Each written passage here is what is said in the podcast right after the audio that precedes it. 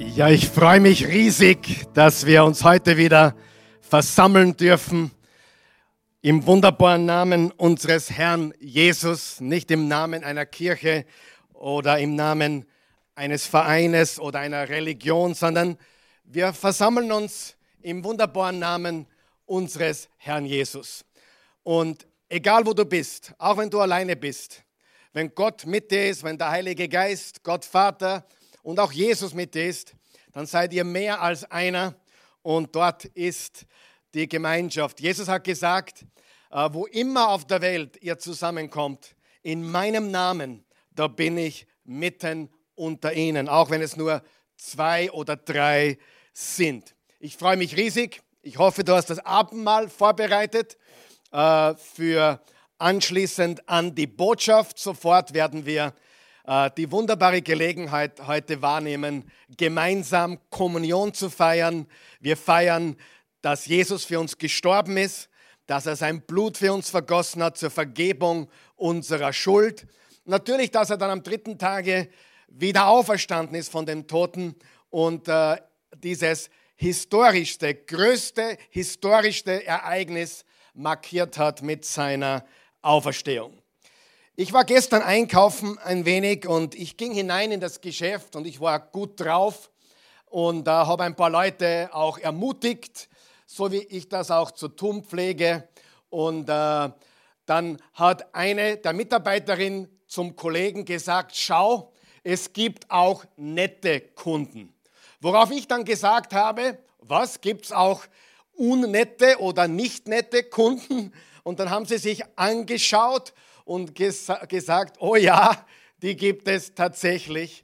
Und dann hat sie gesagt, diese Mitarbeiterin, die wirklich sehr fleißig war, hat gesagt, und ganz besonders seit diese komische Zeit da ist. Worauf ich sagte, ja, eine Krise bringt das heraus, was in uns ist. Und das darf uns nicht wundern, und sie hat dann gesagt, ja, genau so ist es. Die Krise, nicht nur diese Krise, jede Krise, nicht nur Corona, sondern egal welche Krise im Leben, persönliche Krise oder eine öffentliche, landesweite, europaweite, globale Krise, es bringt tatsächlich das heraus, was in uns ist. Und wenn wir voller Angst sind, dann kommt die Angst heraus. Wenn wir voller Glauben und Hoffnung und Zuversicht sind, dann kommt das heraus. Äh, wir fühlen uns entweder total gelähmt oder wir fühlen uns kraftvoll und stark in unserem Gott. Womit bist du voll? Und genau das kommt heraus. Es ist kein Zufall, dass Menschen so oder so reagieren.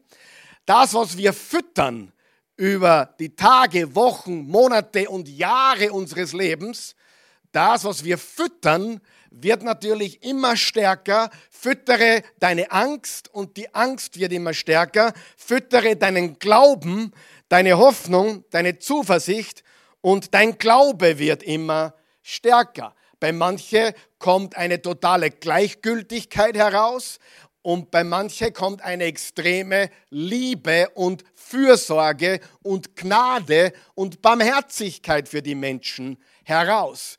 Das, was du fütterst, das, womit du voll bist. Und darum sage ich immer wieder, füttere deine Gedanken jeden Tag mit dem Wort Gottes, mit der Bibel, damit du stark bist, wenn die Krise kommt. Niemand von uns hätte sich auch erträumen lassen, im Januar oder sogar Anfang Februar, vielleicht sogar noch Ende Februar, vor wenigen Wochen hätte sich kaum jemand vorstellen können, welche Ausmaße diese globale Corona-Krise äh, annehmen würde. Ich, ich glaube, niemand von uns hätte sich das vorgestellt. Und hier ist die Wahrheit. Wir bereiten uns nicht in der Krise für die Krise vor.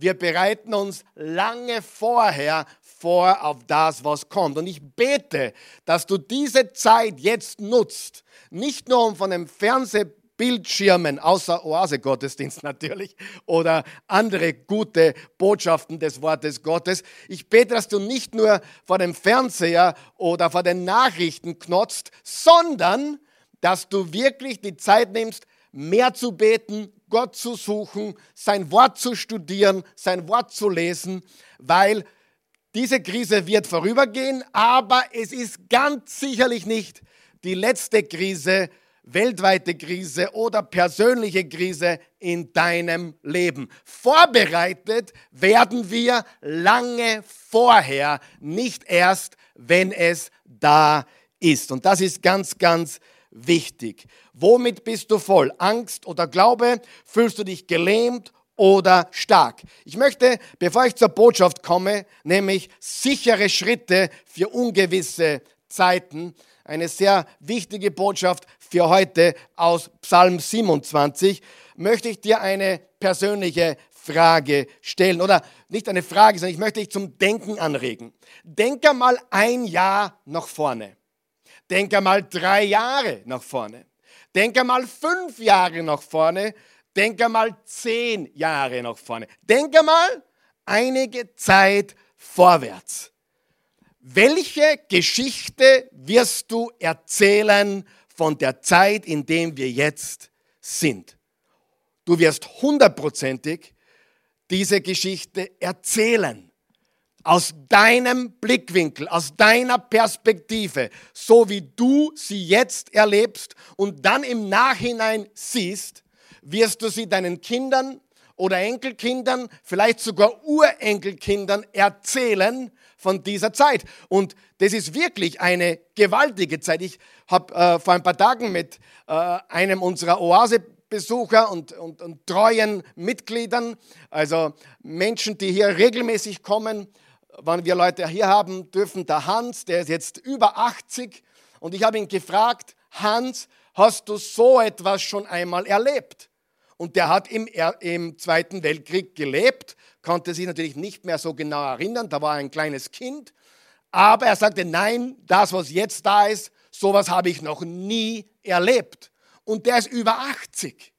Ich sage dir, wir haben eine Krise, wie auch immer die entstanden ist und wie auch immer wir das einordnen und was es bedeutet, wir haben jetzt eine Krise, die hat ein Ausmaß und vielleicht wissen wir noch gar nicht, wir wissen noch überhaupt noch gar nicht, wie weit sich das noch ausbreitet oder ausweitet, wie lange es noch dauert. Aber eines ist sicher, diese Geschichte, wenn du jetzt ein Teenager bist wirst du davon erzählen deinen Kindern und Enkelkindern. Bist du jetzt ein junger Vater, wirst du es deinen Enkelkindern erzählen. Du wirst eines Tages in einem Jahr, in drei Jahren, in fünf Jahren, in zehn Jahren, in 20 Jahren, in 30 Jahren, wirst du erzählen von dieser Zeit. Und ich möchte dich ermutigen, stelle jetzt sicher, dass deine Geschichte von der Coronavirus-Zeit, dass deine Geschichte dann auch erzählenswert ist und dass sie auch äh, es wert ist, dass man sie hört. Deine Geschichte. Mein Großvater hat im Zweiten Weltkrieg gedient und er ist dem Tod nur um ein Haar entgangen. Er war ein ganzes Jahr im Krankenhaus. Und ich kann mich nicht mehr an viel erinnern, von meinem Großvater. Ich war elf, als er verstorben ist. Ich habe nur gute Erinnerungen an ihn und vor allem die Kriegsgeschichten. Die waren gewaltig. Äh, was er erzählt hat von Russland und so weiter und so fort. Äh, gigantisch. Ein Jahr war er im Krankenhaus. Er hat Freunde und Kollegen getötet gesehen, fallen gesehen. Er hat überlebt. Gott sei Dank. Darum bin ich heute am Leben. Und meine Kinder und meine Enkelkinder. Aber ich kann mich erinnern, diese gewaltigen Geschichten, was er erzählt hat. Wir werden von dieser Krise erzählen. Und bitte, stell sicher, dass du eine Geschichte hast, die erzählenswert ist und die es auch wert ist zu hören. Gehen wir jetzt zur Bibel, gehen wir zum Wort Gottes. Lass uns gemeinsam lesen. Sehr interessant heute. Heute habe ich nur eine Bibelpassage, nur eine, dafür 14 Verse und die werden wir aufarbeiten, nämlich Psalm 27. Also heute ist der Palmsonntag. Ich mache daraus einen Psalmsonntag und ich möchte, dass du diesen Psalm, diese 14 Verse, du wirst am Ende der Botschaft merken, das ergibt alles Sinn. Ich will, dass du diese 14 Verse vom Psalm 27 dafür verwendest, eine Gebetsvorlage, eine Gebetsvorlage zu haben für die nächste Woche, für die Karwoche, die jetzt kommt. Wir wissen, das Vaterunser ist eine gewaltige Gebetsvorlage und auch Psalm 27 hier soll dir als Gebetsvorlage dienen. Ein Psalm Davids und heute lernen wir fünf ganz wichtige Dinge, nach denen wir als Christen, als Nachfolger Jesu leben sollten. Nicht nur in dieser Zeit, sondern in jeder Zeit und vor allem in Zeiten der großen Herausforderungen. Ich lade dich ein, wenn du mit der Familie zusammen bist oder alleine bist, egal wo du bist, auch wenn du das später siehst oder wo auch immer du bist, ob auf YouTube oder Facebook oder auf unserer Webseite, egal wo du das siehst, egal wo du sitzt, lese das laut mit uns jetzt. Psalm 27. Das ist eine Hausaufgabe für diese Woche. Diese Woche bekommst du eine Hausaufgabe. Das ist deine Gebetsvorlage, diese fünf Punkte in dein Gebet mit einzubeziehen. Ich lese die 14 Verse, dann ziehen wir fünf Punkte raus, dann feiern wir Abendmahl und dann loben wir den Herrn noch einmal und dann dürfen wir uns dem Rest des Tages widmen. Vers 1 von David. Der Herr ist mein Licht und mein Heil. Les bitte mit. Der Herr ist mein Licht und mein Heil. Auch da erinnern, die Boah, ihr dürft auch laut mitlesen. Ah. Der Herr ist mein Licht und mein Heil. Vor wem sollte ich mich fürchten? Der Herr ist für mein Leben wie eine schützende Burg. Vor wem sollte ich erschrecken? Wenn boshafte Menschen über mich herfallen, um mich mit Haut und Haaren zu verschlingen, meine Gegner und Feinde, dann sind sie es, die stürzen und fallen. Selbst wenn mich ein Heer von Feinden umlagert, mein Herz ist nicht von Furcht erfüllt. Und wenn Krieg gegen mich ausbricht, bleibe ich dennoch voll Zuversicht. Eines habe ich vom Herrn erbeten. Das ist mein tiefster Wunsch. Alle Tage meines Lebens im Haus des Herrn zu wohnen, um die Freundlichkeit des Herrn zu sehen und über ihn nachzudenken. Dort in seinem Heiligtum. Denn er wird mich am Tag des Unglücks in seinem Zelt bergen, mir dort in der Verborgenheit seinen Schutz gewähren und mich auf einen, einem hohen Felsen in Sicherheit bringen. Erhobenen Hauptes werde ich auf meine Feinde rings um mich herabsehen und ich will dort in seinem Heiligtum mit lautem Jubel meine Dankopfer bringen.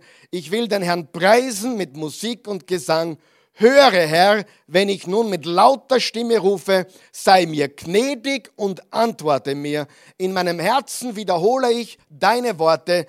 Kommt vor mein Angesicht, sucht meine Nähe. Ja, Herr, das will ich tun. Ich will vor dein Angesicht treten. Verbirg dich darum nicht vor mir, stoße mich deinen Diener nicht im Zorn zurück, denn du warst zu jeder Zeit meine Hilfe. Gib mich nicht auf und verlass mich nicht, mein Retter und mein Gott. Selbst wenn Vater und Mutter mich verließen, der Herr nimmt mich dennoch auf. Lass mich deinen Weg erkennen, Herr, und leite mich auf ebener Bahn. Tu es meinen Feinden zum Trotz. Liefere mich nicht dem Mutwillen meiner Widersacher aus, denn es treten falsche Zeugen gegen mich auf. Aus ihrem Mund kommen heftige Worte voller Unrecht und Gewalt. Doch ich bin gewiss, dass ich am Leben bleibe und sehen werde, wie gütig der Herr ist. Hoffe auf den Herrn, sei stark und dein Herz fasse Mut, ja, hoffe auf den Herrn. Wow! Als ich diesen Psalm diese Woche gelesen habe, habe ich gewusst, darüber muss ich sprechen. Dieser Psalm hat alles drinnen, was wir in dieser Krisenzeit brauchen. Und Krisen bringen Stress, sie bringen Anspannung, sie bringen Ungewissheit, sie bringen Sorgen, sie bringen Angst. Und jetzt hör mir bitte ganz gut zu. Ich möchte dich ermutigen, aber gleichzeitig herausfordernd. Es ist normal, Angst zu haben. Es ist natürlich, Angst zu haben. Hast du mich gehört? Es ist normal, Angst zu haben. Als Menschen, die Emotion der Angst zu verspüren, ist eine Normalität. Es ist natürlich. Aber wir sind nicht zu einem natürlichen Leben berufen. Gott möchte, dass wir ein übernatürliches Leben leben. Im 2. Korinther 5, Vers 7, äh, da hat Paulus gesagt, wir leben im Glauben und nicht im Schauen. Wir sind keine Schauer, wir sind Glaubende. Noch einmal, wenn du Angst verspürst, wenn du Furcht verspürst, wenn Sorgen in deinen Gedanken sich befinden, das ist normal, das ist natürlich. Aber wir sollten unsere Sorgen auf den Herrn werfen, wir sollten im Glauben wandeln, nicht im Sichtbaren, wir sollten ihm vertrauen. Wir sind zu einem übernatürlichen, übernormalen Leben berufen. Und das ist der Grund, warum wir immer wieder zur Heiligen Schrift gehen, zur Bibel gehen, weil dort bekommen wir eine übernatürliche Anleitung für ein übernatürliches Leben. Dieses Buch ist supernatural. Es ist nicht natural, es ist nicht natürlich, es ist supernatürlich, es ist übernatürlich. Und du sollst verstehen, wenn du Angst spürst oder Sorgen spürst, dann bist du nicht ein Mensch, der weniger wert ist oder ein Christ zweit, zweiter Klasse. Nein, jeder von uns hat diese Gedanken, diese, diese Emotionen aber wir leben nicht nach diesen Gedanken und Emotionen. Wir leben nicht im Normalen, wir leben nicht im Natürlichen, wir leben im Übernormalen und Übernatürlichen. Und was mir so gefällt am Psalm 27 ist, es ist auf der einen Seite eine nationale Krise. Man kann das in den Versen sehen, weil von Krieg und Feinden die Rede ist und David war der König von Israel. Und wir sehen also, es war definitiv eine nationale Krise, eine Krise, die das ganze israelitische Volk betroffen hat. Aber es war gleichzeitig eine persönliche Krise von einem nicht geringeren als König David. Und hier ist das Interessante. Äh, bei manchen Psalmen kann man feststellen, um welche Krise es sich handelt, von der David in dem Moment spricht. In diesem ähm, Psalm kann man es nicht wirklich herausfinden. David hatte so viele Krisen in seinem Leben, so viele Herausforderungen in seinem Leben. Ich meine, David war krisengebeutelt. Als junger Bub, seine Familie hasste ihn. Er musste dann gegen den Goliath kämpfen, hat ihn besiegt. Er hatte Feinde, er hatte Widersacher, er hat persönliche äh, große Versagen in seinem Leben gehabt.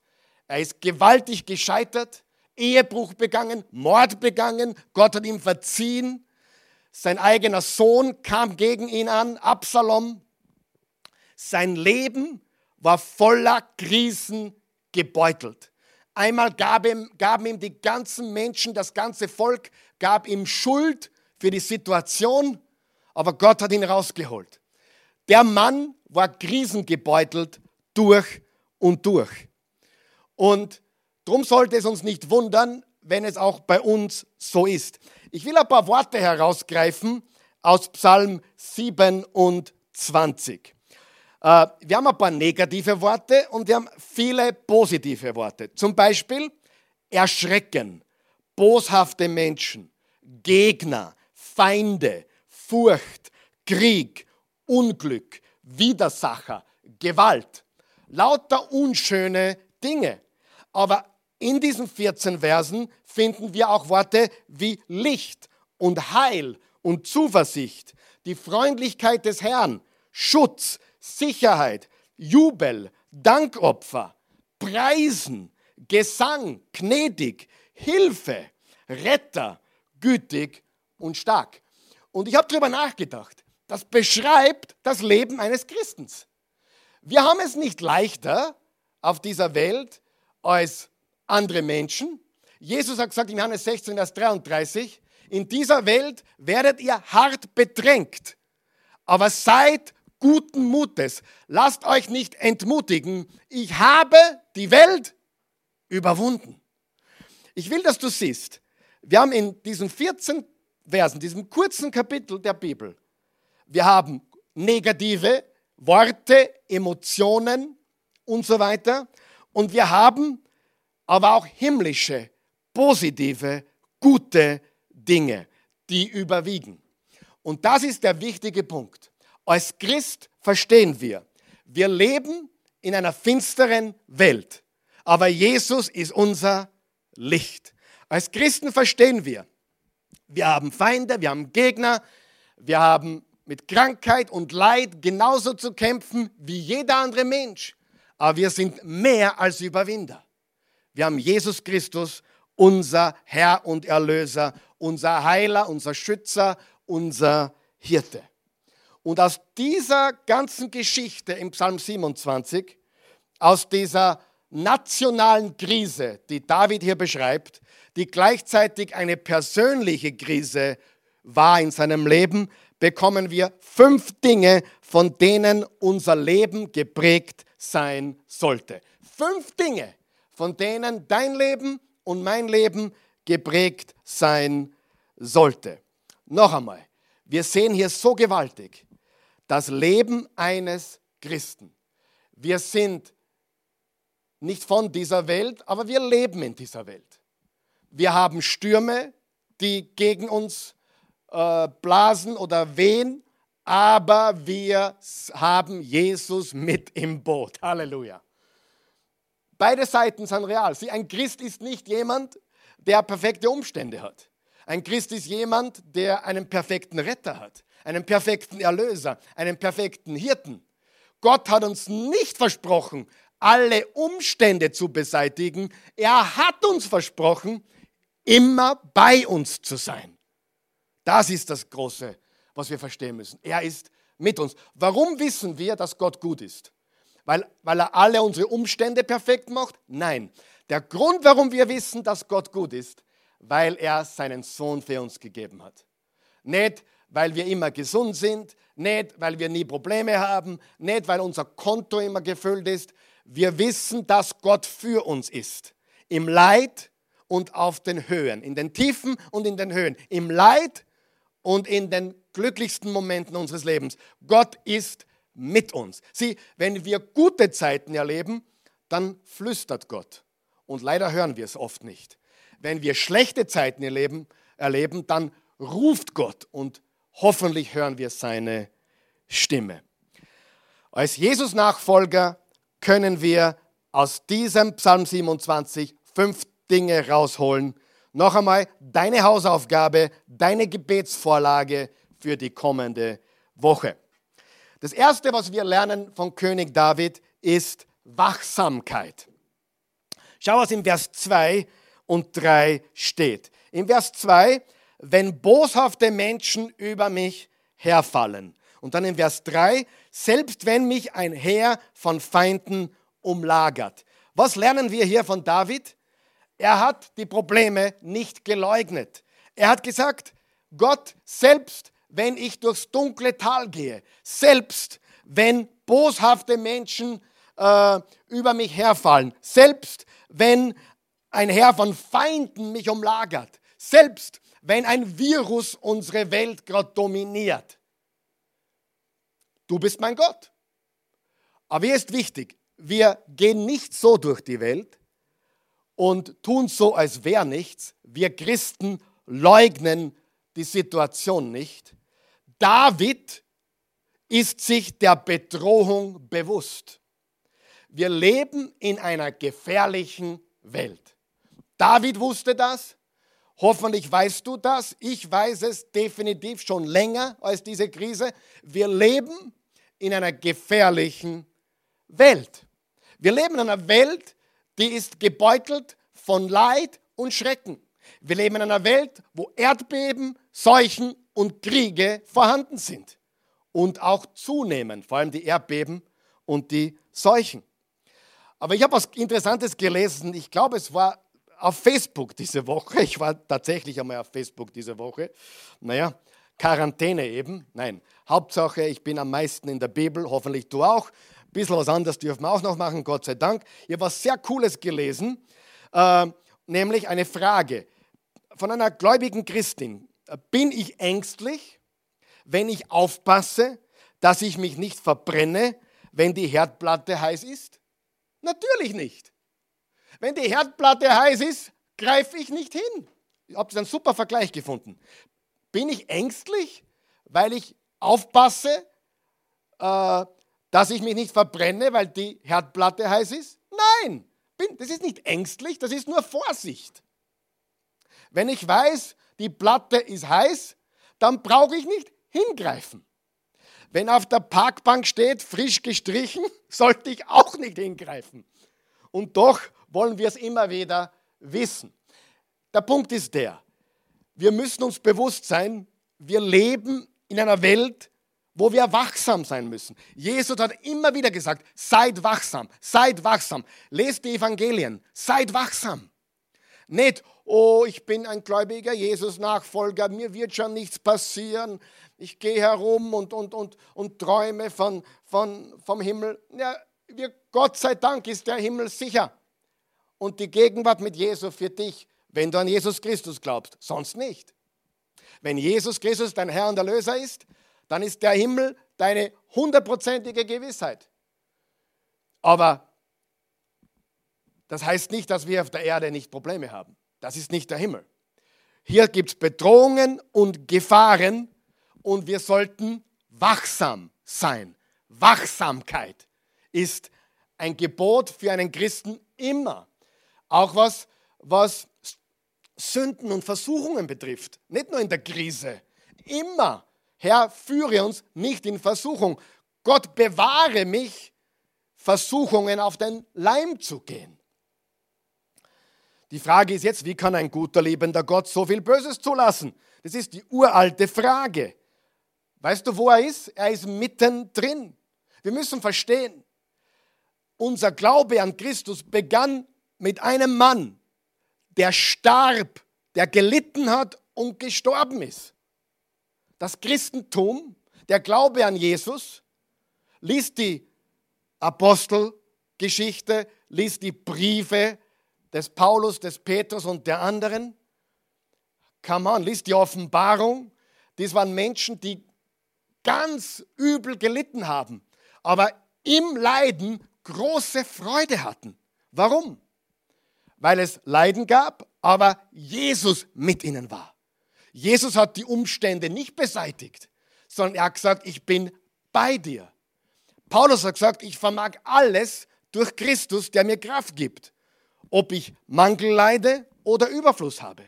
Hat Paulus Mangel gelitten? Ja. Nicht immer, aber manchmal. Und wir Christen können lernen, die Freude am Herrn ist unsere Kraft und Stärke, egal welche Umstände gerade herumstehen. Das ist sehr, sehr wichtig. Wir leben in einer gefallenen Welt. Es gibt Erdbeben, Seuchen, Kriege. Wir Christen sind nicht naiv. Einer der ehrfürchtigsten Männer Gottes in der Bibel war Hiob. Hiob hat schwer gelitten. Was hat er getan? Er hat Gott gepriesen. Er hat Gott gepriesen. Ja, er war ein bisschen selbstgerecht zeitweise, aber letztendlich hat er auf die Ratschläge anderer Personen nicht gehört, Gott zu verfluchen und ihn ab, ihm abzusagen, sondern nein, er hat gesagt, der Herr hat gegeben, der Herr hat genommen, gepriesen sei der Name des Herrn. Wir sind nicht immun gegen Stürme und Leiden und Schwierigkeiten. Nein, aber wir haben Jesus mit uns immer. Beruhigt Gott Stürme? Ja, aber meistens beruhigt er unser Herz inmitten des Sturms. Ganz wichtig. Sieh, das große Wunder ist nicht, dass Jesus sagen kann, Sturm sei still. Das hat er bewiesen, das kann er. Das wahre Wunder ist, dass er uns einen Frieden gibt inmitten der Stürme. Das ist das wahre Wunder.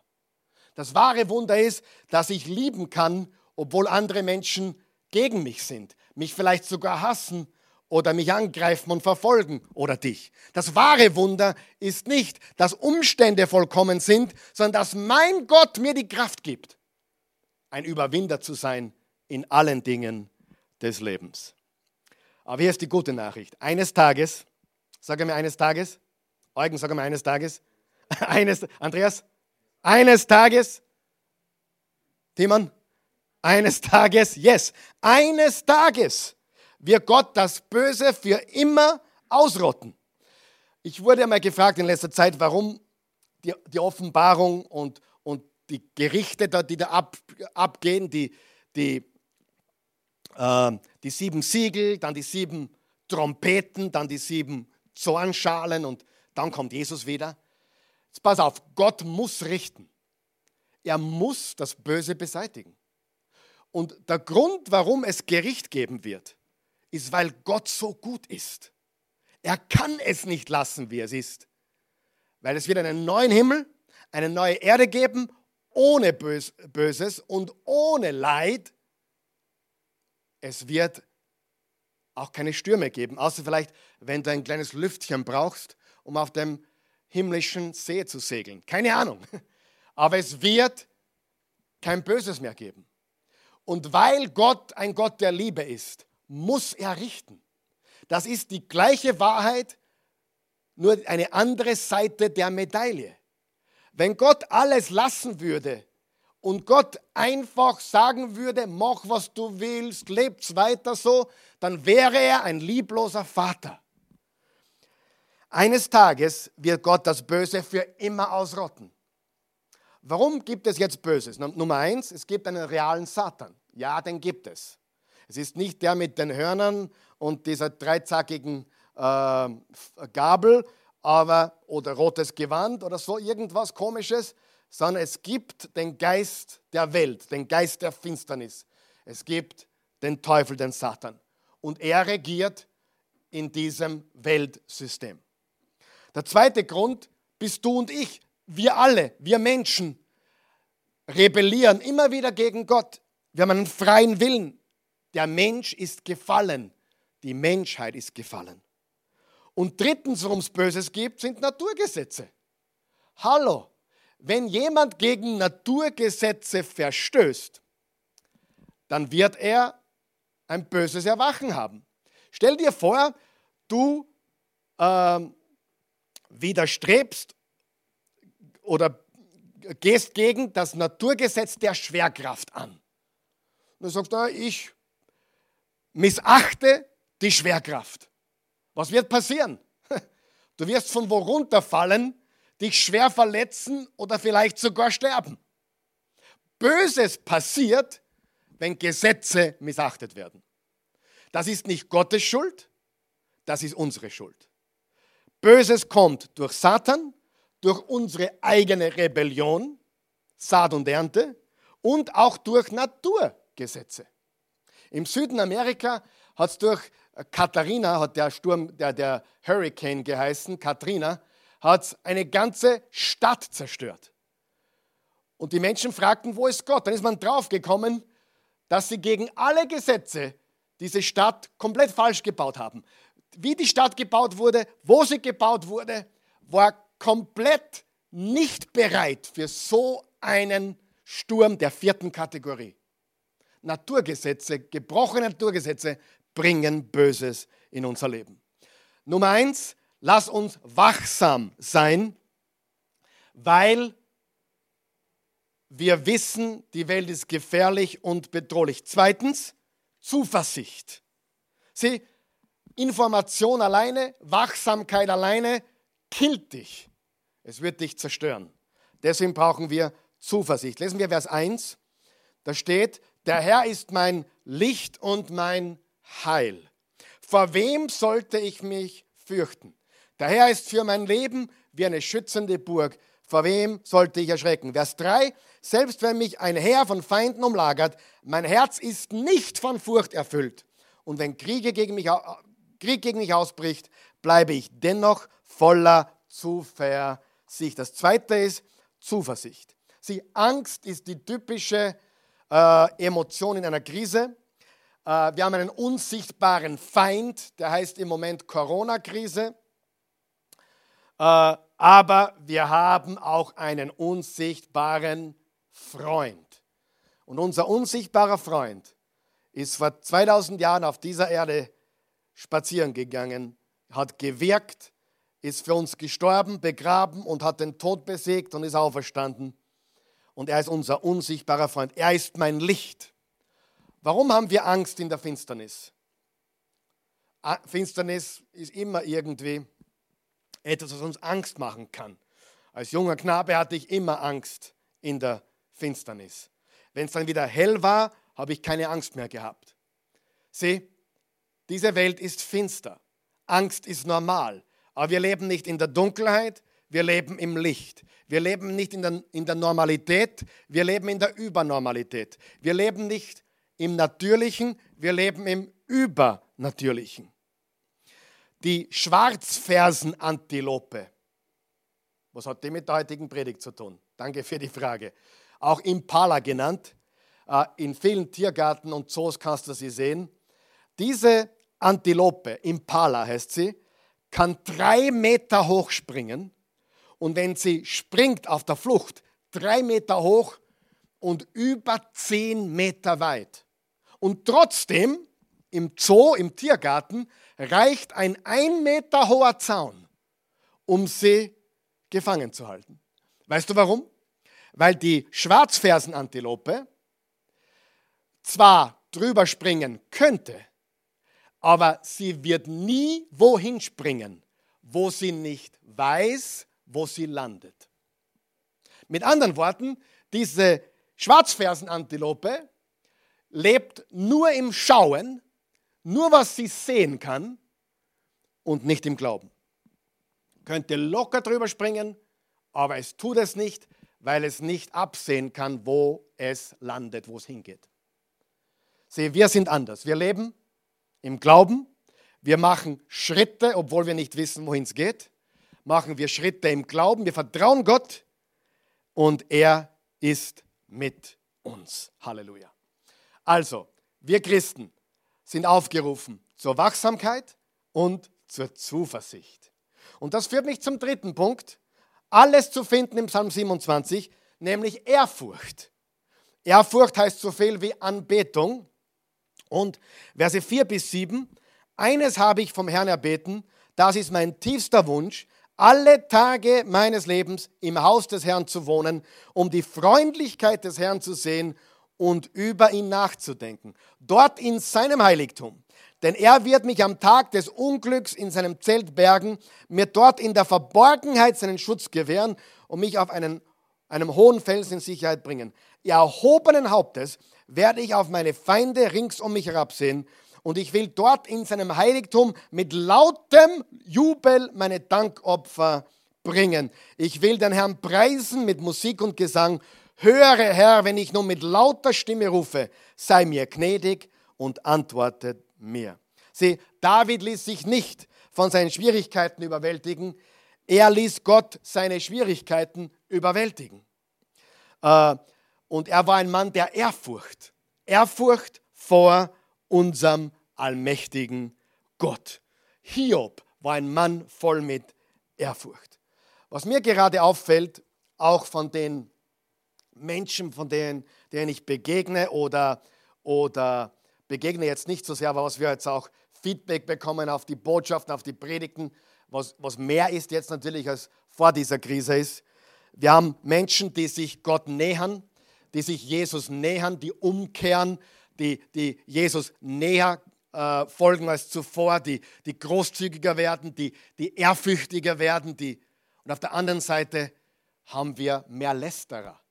Menschen, die lästern, die Gott die Schuld geben, die Gott ähm, ja, verfluchen sogar, über ihn schimpfen. Äh, die, die Schere, die Extremität geht auseinander, wie immer. Äh, je extremer etwas wird, umso mehr geht die Schere auseinander. Die Angst wird größer, der Glaube wird stärker. Menschen, die sich zu Jesus wenden und Menschen, die noch mehr auf ihn einhauen. Aber ehrlich gesagt, ich bin so stolz auf unsere Leute. Ich habe mit einigen gesprochen am Telefon. Ich habe mit Bernadette äh, ein, mehrere Gespräche geführt. Sie hat, über, sie hat gesagt, über 200 Menschen aus der Oase angerufen, persönlich telefoniert. Äh, unglaublich. Äh, und sie hat gesagt, Karl Michael, mach dir keine Sorgen, denen geht es wirklich fast allen gut. Ein paar, die ein bisschen jammern und ein bisschen raunzen, aber den meisten geht es richtig gut in dieser Zeit. Das, wir, also sie sind stark. Nicht, dass die Umstände gut sind oder perfekt sind, aber sie leben einen starken Glauben. Und das erfreut mein Herz gewaltig. Gewaltig. Und es ist so gewaltig, wenn wir Gott fürchten von ganzem Herzen, dann brauchen wir nicht die Welt fürchten oder die Zeit, in der wir leben. Und die Furcht vor Gott ist keine Angst, sondern eine Ehrfurcht, ein Respekt, eine Liebe. Und ich möchte klar sagen jetzt, wenn du dich als Jesus-Nachfolger siehst, aber du bist lauwarm, du bist nicht großzügig, du bist nicht hingegeben im Gebet und im Studium der Bibel, bitte kehr um. Bitte. Das ist eine Zeit zur Umkehr. Wirklich nicht nur Jesus zu folgen, ich bin eh Christ, sondern wirklich ein Nachfolger, hingebender und hingebungsvoller Jesus-Nachfolger zu werden. Und einige müssen das ganz, ganz dringend. Und was haben wir gelernt in dieser Krise? Das Leben ist unvorhersehbar, deshalb leben wir vorbereitet, wir leben im Gebet, wir fürchten den Herrn, weil in guten Zeiten ist es leicht, ihn zu vergessen, aber die Zeiten sind nicht immer gut. Es gibt Höhen und Tiefen. Und erst dann wissen wir, wie stark unser Glaube ist. Und glaube mir, ich habe genügend Krisen erlebt in meinem Leben. Ich bin genügend gebeutelt worden zu wissen, man ist entweder vorbereitet oder nicht. Und wenn man nicht vorbereitet ist, wenn die Krise da ist, ist es zu spät. Man, man schiebt Panik. Und Du sagst, nein, mir geht es eh noch gut und ja, vielleicht geht es dir immer noch zu gut. Ich sage dir eines, auch wenn das vorüber ist, das, was kommt, da müssen wir richtig vorbereitet sein. Wir Christen haben den Sieg. Wir Jesus-Nachfolger haben den Sieg in Jesus. Aber die Welt wird nicht, nicht leichter, sondern härter. Nicht besser, sondern schlimmer. Und das steht einfach geschrieben. Da brauchst du kein Raketenwissenschaftler sein. Bevor Jesus wiederkommt, wird er das Böse richten, nämlich ausrotten für immer. Und deswegen brauchen wir Jesus, weil er uns vergibt von aller Schuld und er uns hilft, mit ihm zu leben. Das vierte ist Gehorsam. Wachsamkeit, Zuversicht, Ehrfurcht und Gehorsam. Im Vers 8 und 11 steht folgendes. In meinem Herzen wiederhole ich deine Worte. Sag einmal deine Worte. Deine Worte. Kommt vor mein Angesicht, sucht meine Nähe. Im Vers 11, lass mich deinen Weg erkennen, Herr, und leite mich auf ebener Bahn. Mit anderen Worten, ich will dir gehorchen. Gott gehorchen, es gibt keine Alternative. Lerne eines, mein Lieblingsprediger oder einer meiner Lieblingsprediger, Charles Stanley, sagt, gehorche Gott und überlasse ihm alle Konsequenzen. Gott ruft uns, er ruft uns zum Gehorsam und er ruft uns zur Umkehr. Ich bin der Überzeugung, lauwarmes Christentum wird nicht durchhalten. Jetzt ist die Zeit, wo wir entweder heiß werden oder kalt werden. Die Lauwarmen werden es nicht packen. Gehorsam. Und das führt uns zum fünften und letzten Punkt, und der ist Erwartung. Vers 13 und 14. Doch ich bin gewiss, dass ich am Leben bleiben und sehen werde, wie gütig der Herr ist.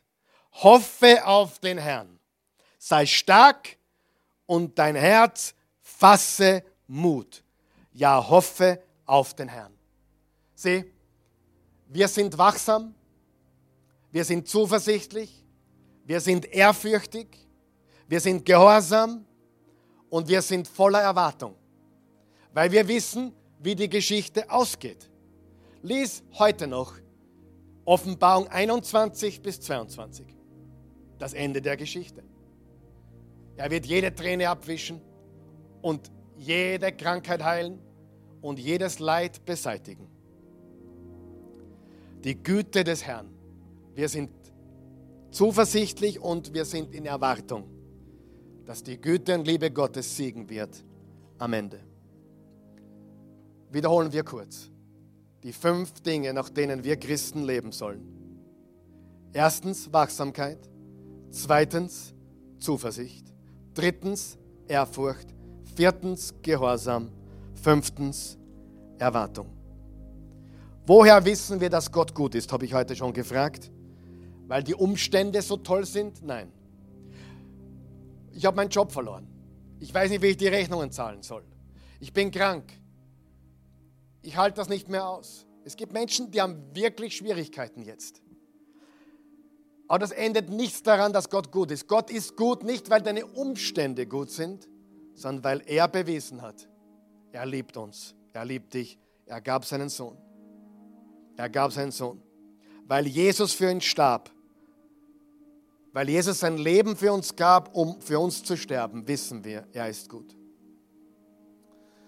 Und wenn wir mit Wachsamkeit, mit Zuversicht, mit Ehrfurcht, vielleicht mit neuer Ehrfurcht, vielleicht ist das der Schlüssel für dich, kehr um, geh auf die Knie, fürchte den Herrn, wird wenig gepredigt in den modernen Kirchen äh, von Ehrfurcht, von Umkehr, sondern alles ist toll und alles ist wunderbar und alles ist Halleluja, nicht immer. Wir gehen auch durchs finstere Tal, aber du bist bei mir, hat David gesagt. Und weil Gott uns liebt und weil er gekommen ist, für unsere Sünden zu bezahlen, damit wir die Ewigkeit mit ihm verbringen können. Und dass Jesus wiederkommt und alles richten wird, damit das Böse für immer ausgerottet sein wird. Der Tag kommt, mein Freund, hundertprozentig. So wie Jesus gekommen ist, um beim Kreuz zu sterben, für all deine Sünden, wird er wiederkommen, um zu richten, das Böse und zu herrschen in alle Ewigkeit, denen, die ihm glauben und ihn lieben. Glaubst du ihm? Gut. Liebst du ihn auch? Dann sei ehrfürchtig, sei gehorsam. Und dann kannst du auch in erwartungsvoller Zuversicht mit Wachsamkeit leben. Und aus diesem Grund, weil Gott uns liebt, kam Jesus. Und aus diesem Grund zog Jesus einen Sonntag, am ersten Tag der Woche, eine Woche vorher, am sogenannten Palmsonntag, zog Jesus nach Jerusalem. Die Menschen glaubten, er kommt, um, zu, um sich als König zu deklarieren, um endlich mit dem römischen Reich aufzuräumen. Ja, er kam nach Jerusalem. Aber dort hat er nicht so triumphiert, wie sie geglaubt haben. Er kam, um sein Leben niederzulegen. Er kam, um für dich und mich zu sterben. Ich, ich möchte an dich appellieren heute noch einmal. Wenn du Jesus noch gar nicht kennst, Jesus ein Angebot, folge mir. Johannes 3, Vers 16, so sehr hat Gott die Welt geliebt, seinen einzigen Sohn gab, damit jeder, der an ihn glaubt, nicht verloren geht, sein ewiges Leben hat.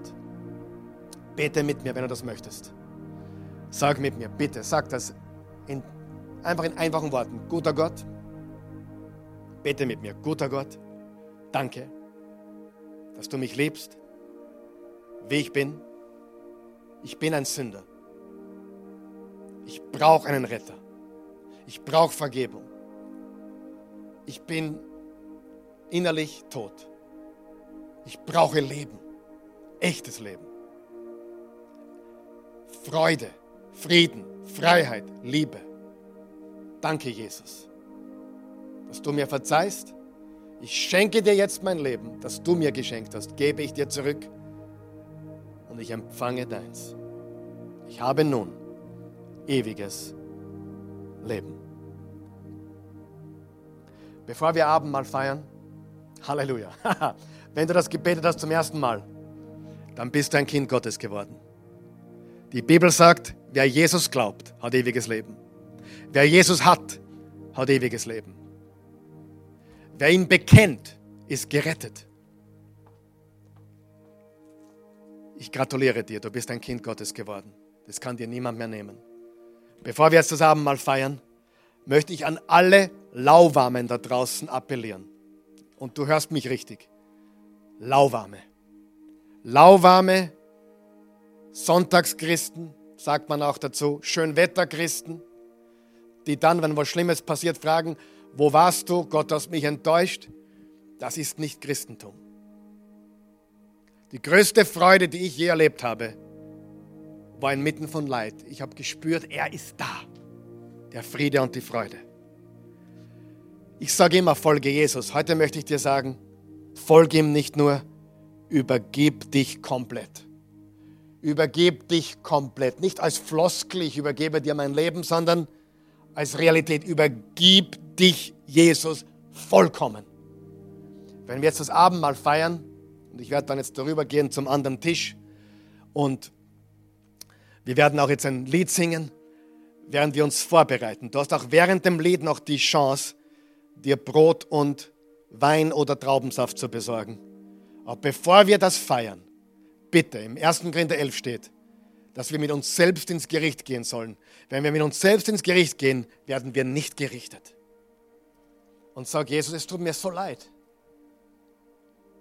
Ich habe dir etwas vorenthalten. Ich war nicht ehrfürchtig. Ich war nicht gehorsam. Ich war nicht ein hingebungsvoller Jesus-Nachfolger. Ich habe Jesus dabei gehabt, weil er mir gut tat. Das ist nicht Christentum. Christentum heißt, I will follow Jesus. No turning back. Ich folge ihm, ich übergebe mich ihm komplett. Und deswegen kam Jesus nach Jerusalem, weil er sein Leben bewusst niederlegte. Er wusste, was ihm in Jerusalem bevorstehen würde. Aber er nahm es in Kauf für dich und für mich. Und eines, und das ist das, was er von uns will. Er will, dass wir uns ihm vollkommen übergeben. Darum geht es. Sing mit uns und bereiten wir uns auf diese Kommunion vor. Amen.